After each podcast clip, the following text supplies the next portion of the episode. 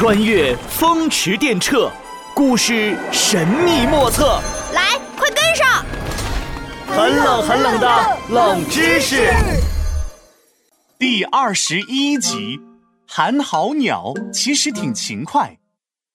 这天，闹闹、静静、诸葛乔治约好去爬山，可是直到出发的时候，闹闹还在被窝里睡大觉呢。闹闹，闹闹，快醒醒！唉，这个闹闹简直就是课本上好吃懒做的寒号鸟。哆啰啰，哆啰啰，寒风冻死我，明天就垒窝。啊，寒号鸟，呃，我知道，哆啰啰，哆啰啰，爬山累死我，只想钻被窝。闹闹，你真是不知羞。你们知道吗？其实寒号鸟并不懒惰，它们很勤劳，还爱干净。哎，今天这闹闹没起床，太阳就已经起床了，日出肯定是看不成了。得，干脆带你们去体验一下寒号鸟的真实生活吧。诸葛乔治说着，就掏出他的宝贝时空机，而刚才还迷迷糊糊的闹闹一下子来了精神，一咕噜爬了起来。开启银河之门，穿梭时空要塞，起！时空机搭载的三人来到了一处，嗯，悬悬崖。嘿嘿，寒号鸟喜欢在高大的乔木或者陡峭岩壁的裂缝里筑巢。咱们现在得飞下去，找个洞穴做窝。魔法手杖，光芒万丈，变！手杖的金光笼罩住乔治三个人，他们一下子变成了三只寒号鸟。看本天才闹大鹏展翅！我怎么没有翅膀？闹闹，寒号鸟才不是鸟呢！没错，寒号鸟其实是复齿无鼠，外形也不像鸟，而是长得像松鼠。原来是这样，哈哈！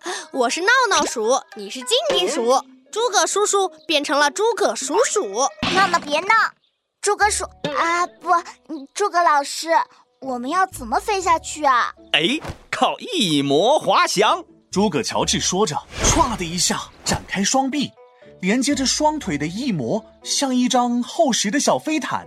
好了，小鼯鼠们，跟着我一起飞喽！诸葛乔治张大翼魔，迎风跳下了悬崖。闹闹和静静紧随其后，呜呼，太爽啦！啪嗒，不一会儿，他们落到了岩壁上一块突出的石头上。哎，你们看，这里有个小洞穴，正适合我们做窝呢。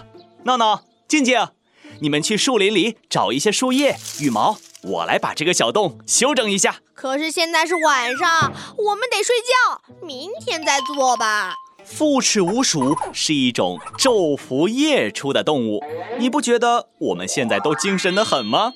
唉，那好吧。闹闹和静静两人，呃，不，是两只寒号鸟，滑翔到树林里，收集了树叶和羽毛，把它们均匀地铺在地上。三人忙活了一晚上，一个温馨的小窝终于做好了。他们美美的睡了一天。傍晚，他们又滑翔到树林里觅食。哎呦！这里好，这里好，你们看这一大片的侧柏和油松，树叶、树皮、树籽仁儿，任你们享用啊！树叶、树皮，这能好吃吗？闹闹半信半疑地啃了一口树皮，嗯嗯嗯，嘎嘣脆，嘿嘿，真美味！看来我的口味也变得和复齿无鼠一样了。闹闹抱住树干，大口大口地啃了起来。哎呀，闹闹，你可真能吃！嗯嗯，好吃好吃！哎呦，闹闹还没说完，只感觉肚子一阵剧痛。哎哎哎呦，哎呦呦，我得我得找个地方拉粑粑。你得回到岩壁底下的厕所去拉。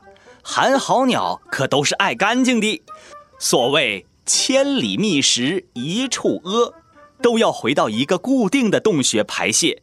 这个排泄洞离住处不远。但也不近。好了好了，我知道了。哦哦，我憋不住了。闹闹滑翔了好远好远，终于找到厕所。方便完之后，闹闹再次滑翔回到了树林里。哎呦，累死我了！闹闹，谁叫你吃这么多的？啊！等等等等，我的肚子又痛了。闹闹话还没说完，又噌的原路飞回去了。闹闹的肚子闹得太厉害了，他一次又一次的回到厕所，每一次都要滑翔好长的距离。啊！我受不了了，每次去厕所都要飞这么远。诸葛老师，快让我回去吧。好吧，好吧。诸葛乔治启动时空机，斗转星移，时空穿梭，嗖！三人回到了闹闹家里。闹闹，你真是太搞笑了！哎呦，哎呦，别笑我了。嗯，我感觉我又想上厕所了。